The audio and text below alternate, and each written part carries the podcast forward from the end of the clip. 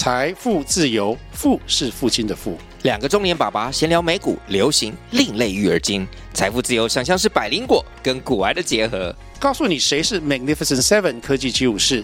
你该买瘦瘦比双巨头吗？从马斯克到泰勒斯，从华尔街到好莱坞，我们都追得上。新的一年听新的 Podcast，让我们一起财富自由。富是父亲的富哦。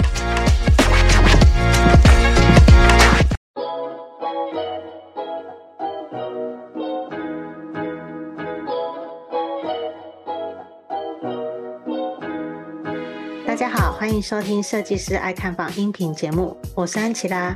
节目主要访谈各个专家达人，分享买房大小事、投资理财和斜杠收入，透过轻松有趣的对话，帮助你学习房产知识，让你买房不后悔。那今天这个主题呢，我比较是想要着重在房仲这一个职业。它到底是一个什么样子的工作？而且我们对于房仲的了解有多少呢？安琪拉，我是知道说，通常是直营的房仲公司，它的那个教育训练是比较扎实的，所以安琪拉也一直很想要找一位就是曾经在直营房仲公司待过的朋友。刚好有一位朋友是点三八，他同时也是好学校中古屋讲师。他自己本身就是从直营体系的房仲公司转过来的，所以这集主题呢，我想要请我的朋友点三八来跟大家分享一下，如果现在你想要当一个房仲，以及呢你想要转职成为一名房仲的话，那你会碰到什么？你需要做些什么准备？以及呢你教育上面你会碰到什么状况？还有房仲一天，他到底是在做什么呢？想要以这种职业的职场分享跟大家聊一聊，甚至呢，呃，也是给安粉们听，听完以后呢，让大家更加了解房仲他们实际上在做的事情。未来呢，我们也可以将心比心，不要去扣房仲的那个服务费。那我们就来欢迎点三八，Hello，Hello，大家好，我是零点三八。哎，点三妹，你刚刚也听了，我让前面废话讲蛮多的。还好还好，对，因为我十年前有在直营公司上班过了，那是我出社会的第一份收呃第一份工作。嗯嗯，对，直营工作是在呃中介公司上班。那我进中介公司以后才知道，哦，原来中介公司它有分直营店和加盟店，主要两种不同的品牌啦。对对，就像安琪拉刚刚有提过的，直营公司他们的教育训练会比较。扎实一点，嗯嗯，那当然也不是说加盟店都没有，而是加盟店他就会很看各店的店东啊，或是店长，他们会怎么去设计他们的教育训练，这样子会稍微有点不同。没错，而且呢，安琪拉一直都觉得房仲是一件最难也最厉害的工作。我觉得房仲真的很难呢，毕竟买家想要买便宜，卖家想要卖贵，你们。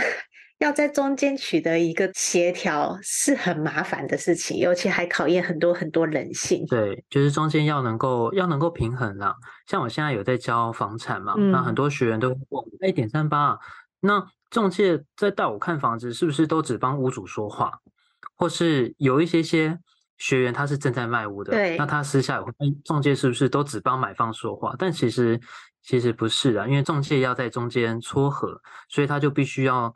了解很呃很了解买卖双方的状况，嗯嗯，对，所以这是像刚刚其他讲过的，可可能会没有到那么容易的工作，它并不是好像我们看，哎，中介只要带看几间，好像就成交，并没有那么简单，真的没那么容易。而且呢，其实我也想要跟在这里跟安粉们来分享一下，其实中介他在乎的是你这笔订单有没有成交，嗯，所以呢。他会站在买方跟卖方的立场，努力取得中间的平衡点，让你们买卖双方都满意。对，没错。嗯，那我也想问一下，就是呃，通常如果要成为一个中介公司，你当初是怎么应征进中介公司？然后我相信你也要考那个不动产营业员的证照嘛。我当初我也是因为一个兴趣啊，跑去 上个课，考个不动产营业员证照。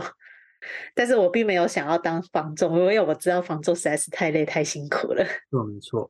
那当初是只是因为家人呃跟我说，哎，男生出社会就是要做业务，哦，然后就叫我去做房仲啊。只是 刚好是我爸那时候叫我男生就只能做业务这样子，那我就没有想太多了。所以我出社会以后，我第一份工作我就是投履历到直营的中介公司上班。欸，你真的很厉害耶！就是你一开始就挑战最难的，因为我我也没有没有很了解一般工作的属性有哪些的分类啦，所以那时候又是个很听话的乖小孩，所以家人要我做什么就做什么。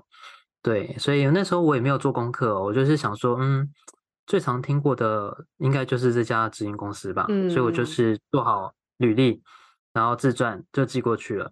那他们就像像海选一样吗？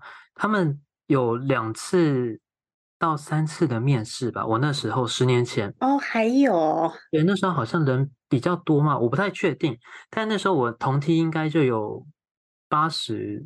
八十个人吗？这么多人面试？对对对对，很多人，八十个是有录取吧？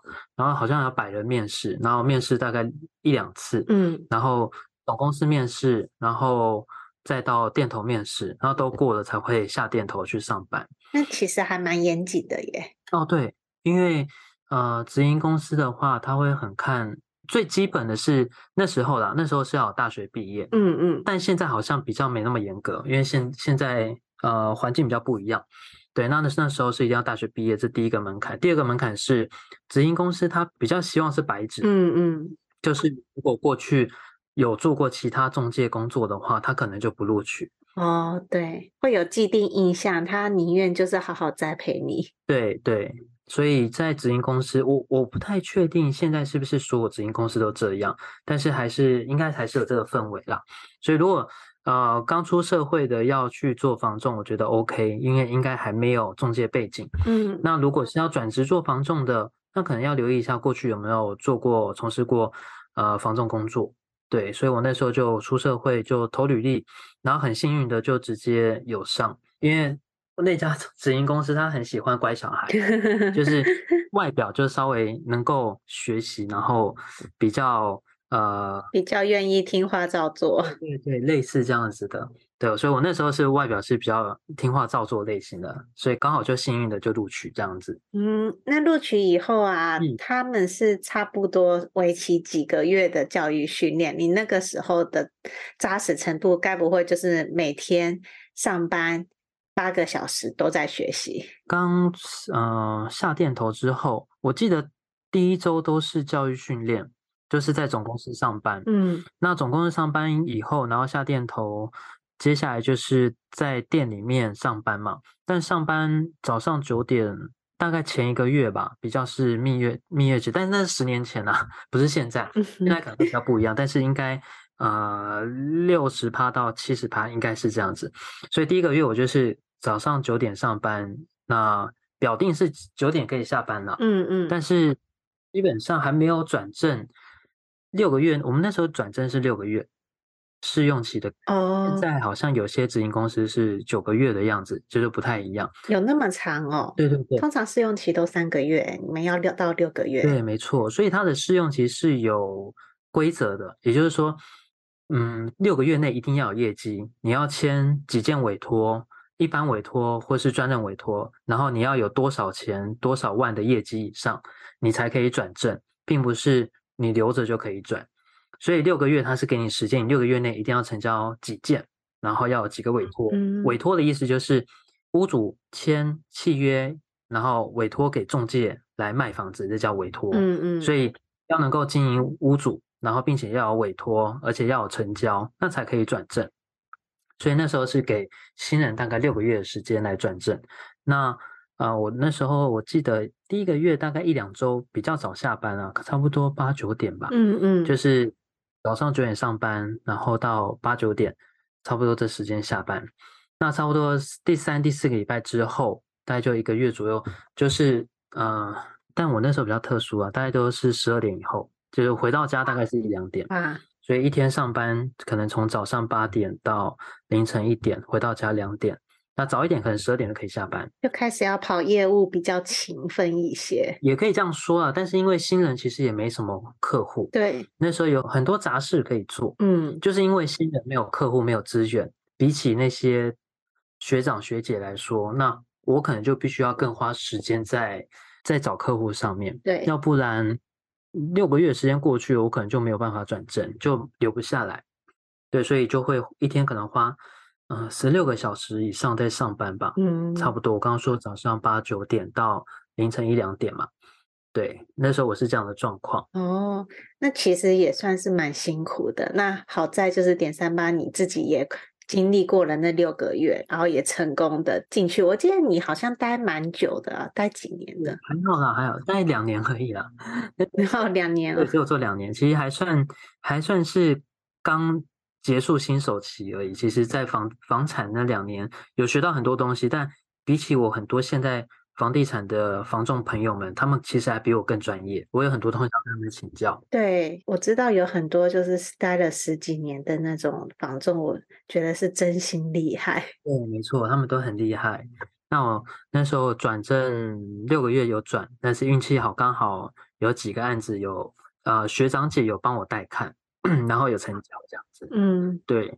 那安琪拉刚刚有提到说，嗯，教育训练嘛，嗯，教育训练最主要是。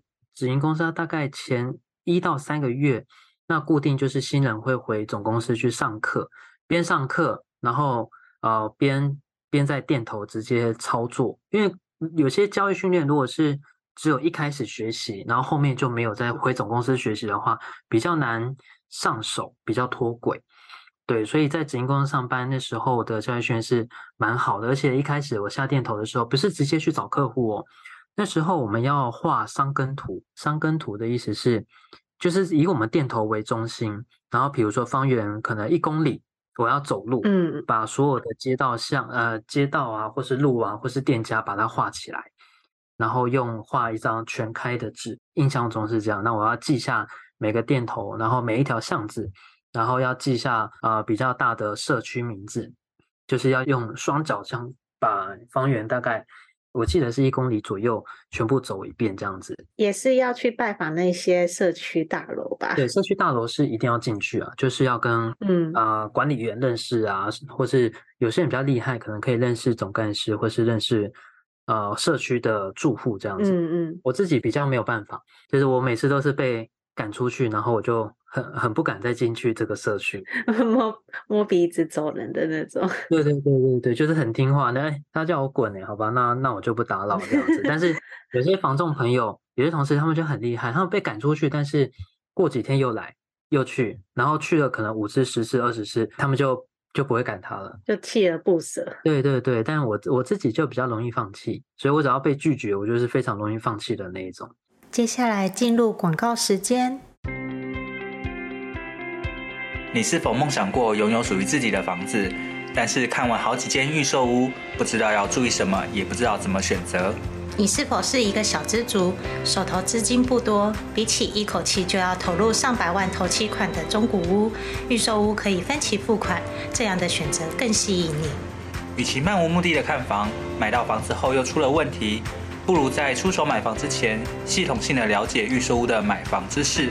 避免因为判断错误而造成不愉快的买房经验。没关系，我们听到你的心声了。设计师爱看房，这次要推荐的是乔王与安琪拉在好好好学校一起开的预售屋新手攻略课程。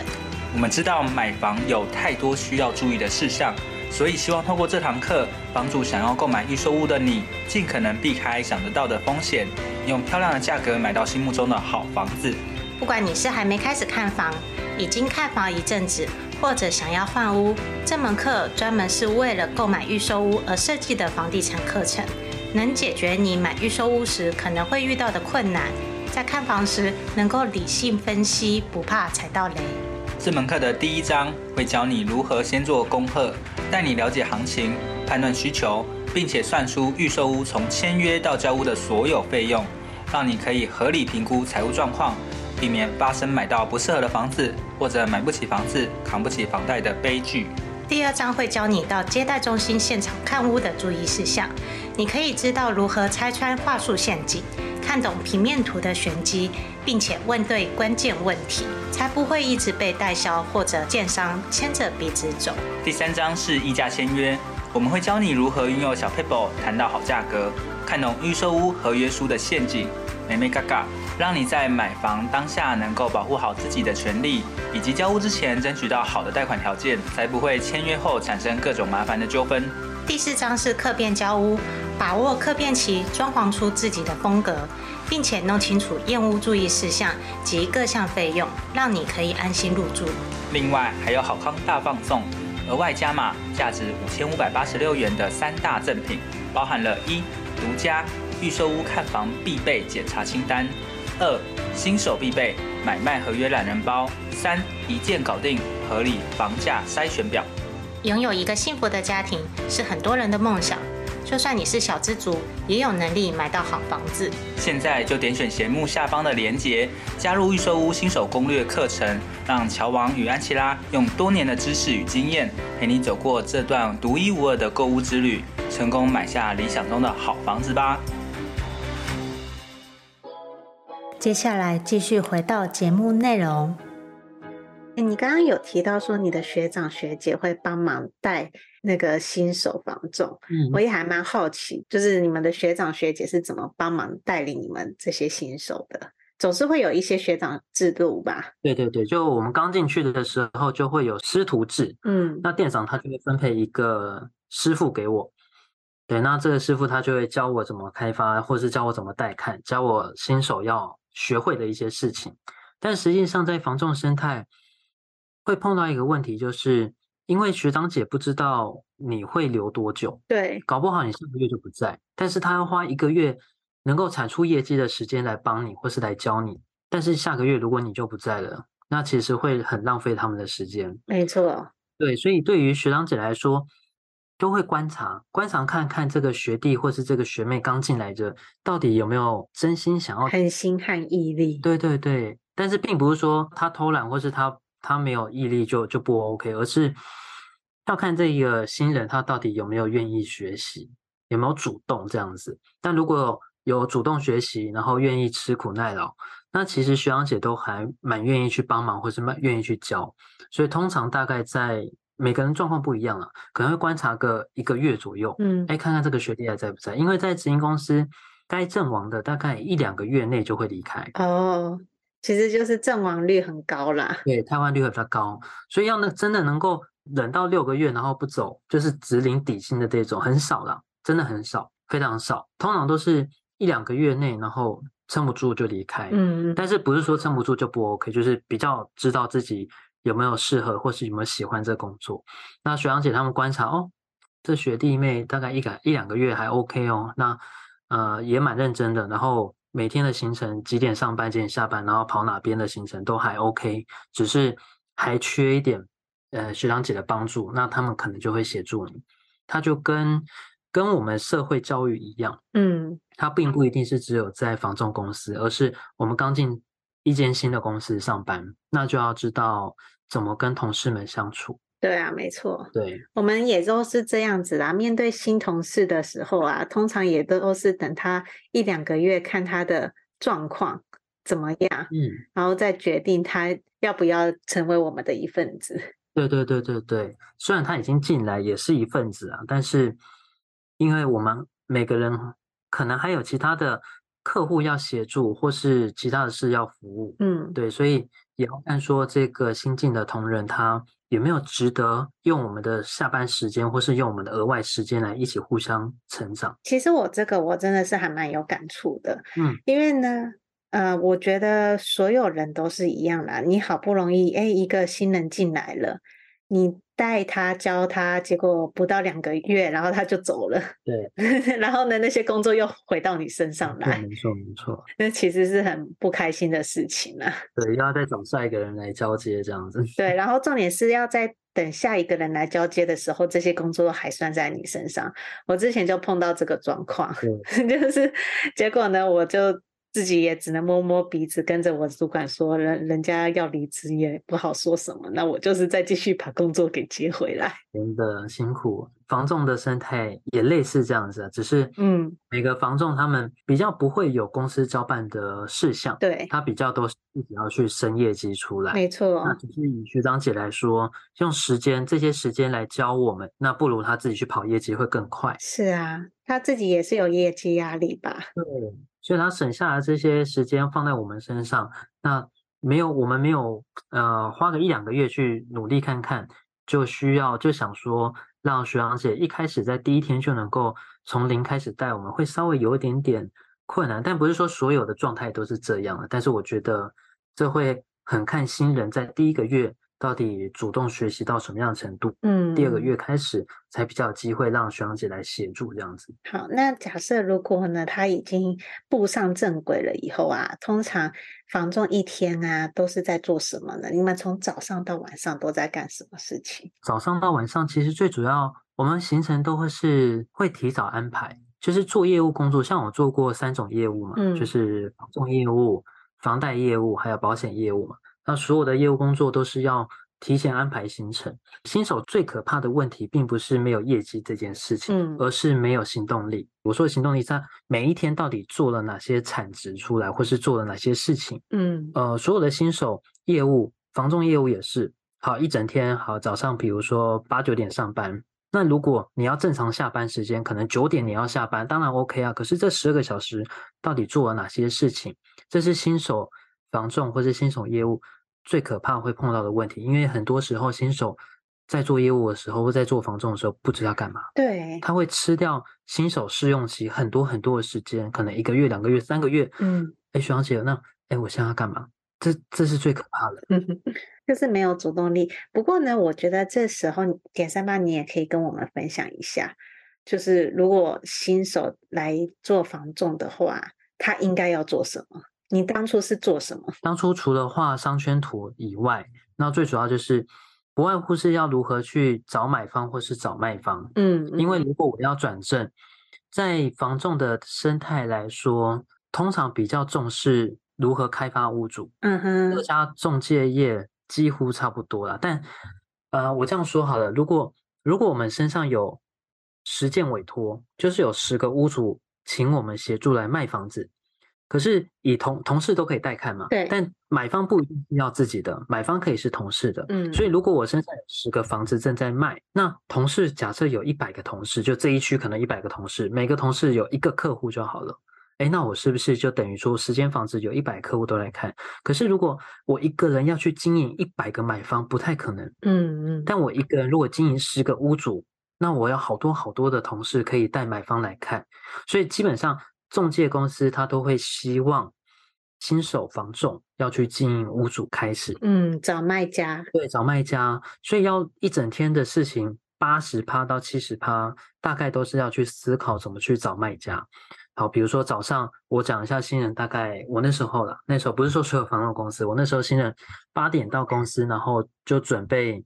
九点要开早会的一些资料，对，所以我八点到公司以后，可能要印文章啊，或是要准备一些资料，然后扫地。到九点开早会，开会我们通常可能半小时或一小时，就是包含十年前的时候，好像才还在 Q 一吧，嗯嗯，Q 一宽松，对，还在撒钱嘛，所以那时候就要去学习很多的呃总体经济，或是要了解房产的趋势，或是要了解。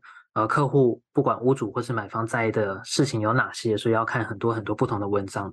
好，到十点之后，差不多就是要准备去开发屋主。嗯嗯。那开发屋主有非常非常多种不同的方式。第一种就是商圈经营，比如说我在我那时候是卖新北市双河的房子，中永和。嗯哼。所以我就必须要在中永和去很长很长去经营店头附近的社区大楼。说经营就是像我刚刚提到的进去。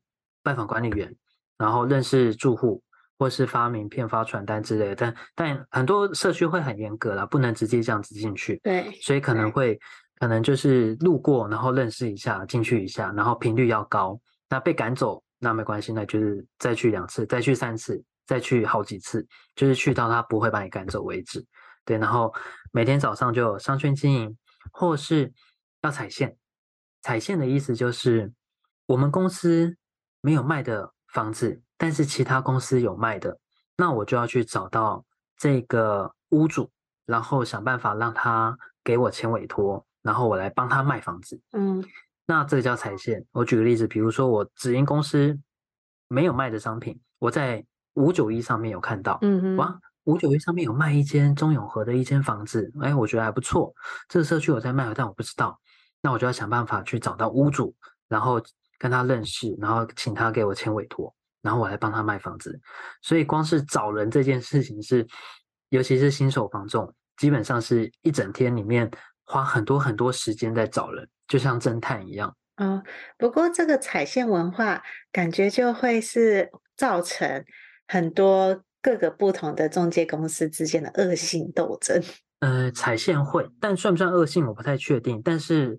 老实说，会很对于屋主啦，嗯、对屋主来说会很打扰。没错，有些学员他是屋主，就是他正在卖房子，那他在卖之前，他就会问我：哎，点三八二，我要这样卖房子的话，有没有哪些需要注意的？他会先找我咨询这样，但我都会先跟他们讲，如果你要卖自售，当然也 OK，可是呃，基本上你一定会被找到。嗯嗯，那你就要能够忍受说。每天只有房仲打电话给你，打电话就算了，他的按门铃。如果他是卖公寓的话，他的门铃一定会被按到爆，被按到爆就除了自己的门铃按到爆，那邻居也会被按到爆，啊、呃，整栋公寓的都会被按，这是很正常。或者早上出门，晚上回家都会被堵，那连续应该至少会一个月起跳啦，这是正常的。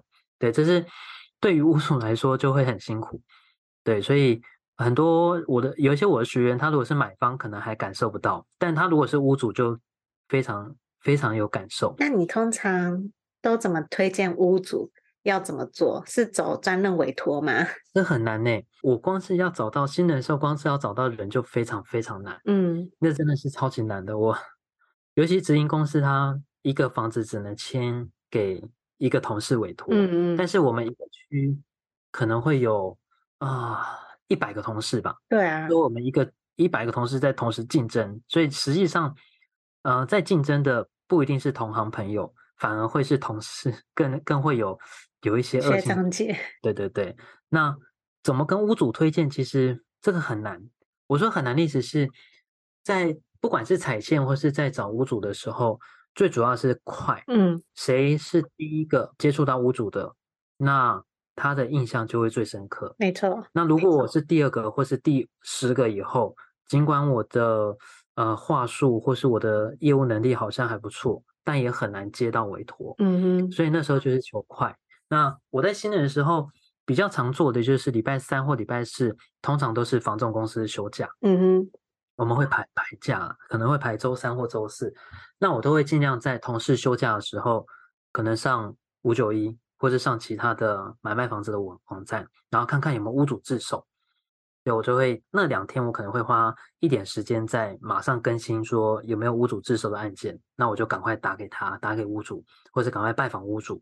因为其他上班时间的话，呃，同事竞争就会比较激烈一点。嗯嗯嗯，对对对。所以通常在屋主开发，以新人来说，屋主他每天碰到这么多的新人，而且如果我们自己要卖房子，我干嘛要给新人卖？对啊，你什么都不懂。我要给你卖，我要给就给专业的，给感觉厉害一点的来卖嘛。对啊，以我们的角度，屋主的角度来讲，就会是说，一定是要找起码有待到待满三五年的房仲给他卖。所以有一句话就是，卖房子的就屋主比较喜欢老业务了，老房仲。嗯，买方比较喜欢新房仲，菜鸟。对，菜鸟房仲就是买方，对买方来讲，他希望房仲跟他说的是，呃。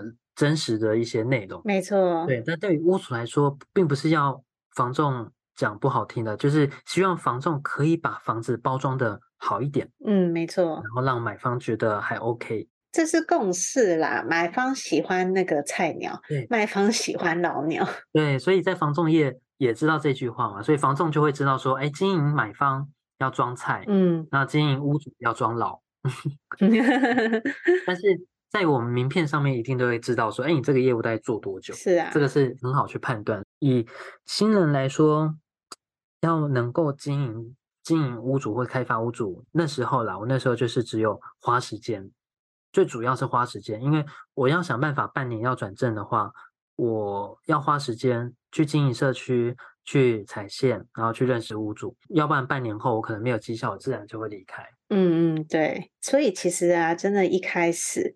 等于说就已经是一个套换率了，对，看谁撑到最后。没错，所以刚刚有提到说，哎，那一整天除了踩线，然后开发屋主，经营社区，然后还要派报，派报就我们自己设计设计房子的一些小传单，小传单，对，我们简称派报，就是发呃做好小传单，然后公司审核 OK，盖完章，那我们就是会在捷运捷运站外面呢，或是菜市场，或是公园，或是社区，然后会看到人，看到路人就会发发小传单，然后身上会带挂那个看板，然后挂身上，对。对，那就是看。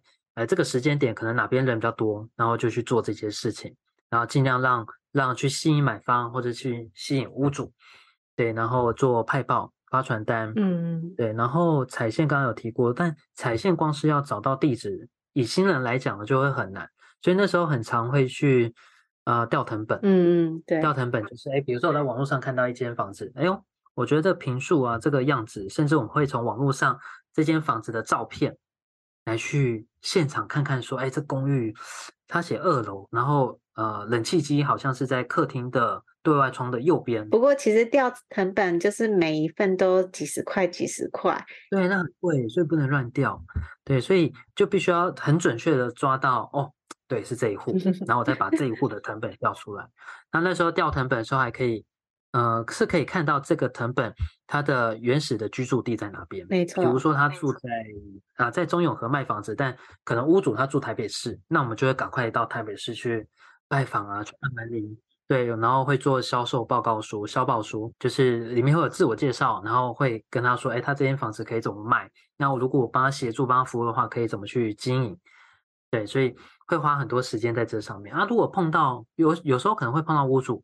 那屋主如果愿意给你委托，就还蛮蛮幸运的。但如果屋主不给，不愿意给，这很正常，因为竞争的人太多。嗯，那这时候怎么办？那时候就必须要高频率，就可能每两三天，呃，去找屋主展示你的诚意。对，或是打电话，或是发发简讯，或是有些人是写信哦，每每周写信，都哦，这这这这很多很多不同的花样啊，就是想办法让屋主。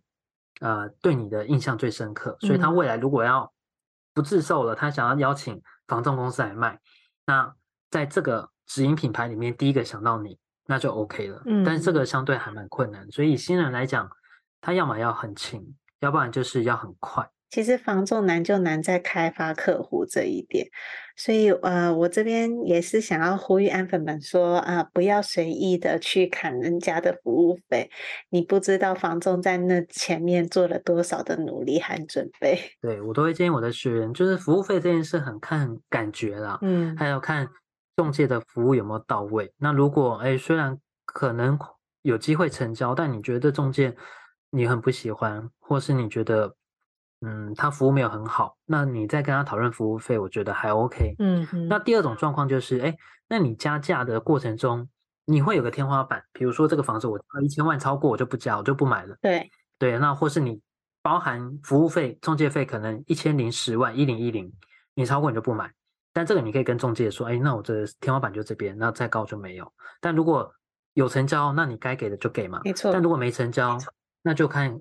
由中介来去思考看看，说，哎，那这个买方服务费跟卖方服务费有没有机会三方各退一步，让中介自己去说话。对对对，我比较喜欢，比较希望我的学员是用这样的方式。嗯，我觉得这也是呃另外一种方式，这也是为什么安琪拉会想要邀请点三八来聊聊，就是房仲的业态啦。主要也是希望啊、呃，让各位安粉们能够更清楚房仲他们的生活，还有他们的工作职业。嗯，那我们这样子的话，才可以更加了解房仲在前期所做的辛苦，可以达到说更好的协调，嗯，三方协调。对，哎，那我觉得就是因为我们也到最后结尾了，我想要请点三八分享一下，如果呢有真的有一些新手想要去直营门市当房仲的话，可不可以给他们一些建议呢？如果如果啦，如果是一开始新手要去做房仲工作，我。一律都会建议先去直营公司上班。嗯，对啊，直营公司，台湾直营公司房仲的没有品牌没有到很多了，那你要选哪一个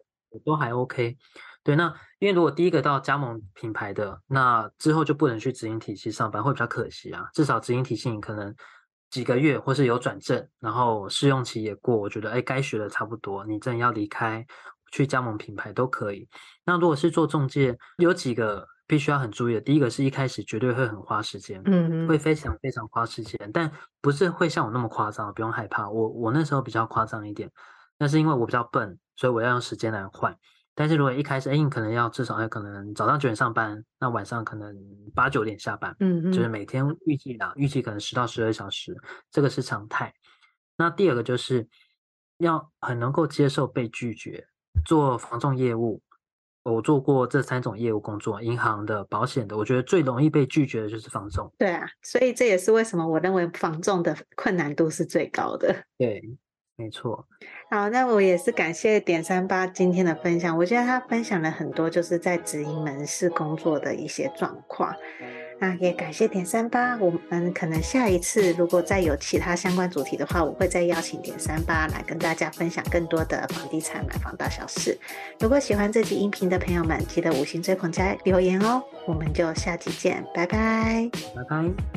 听完这集节目后，你觉得哪些部分对你有帮助，或是印象最深刻的呢？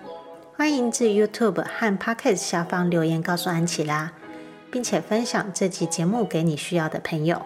如果你也想要买房的话，安琪拉在脸书上有一个私密社团，只要在脸书上搜寻“小知足聪明买房”，就可以找到这个社团，与大家一起分享许多买房大小事。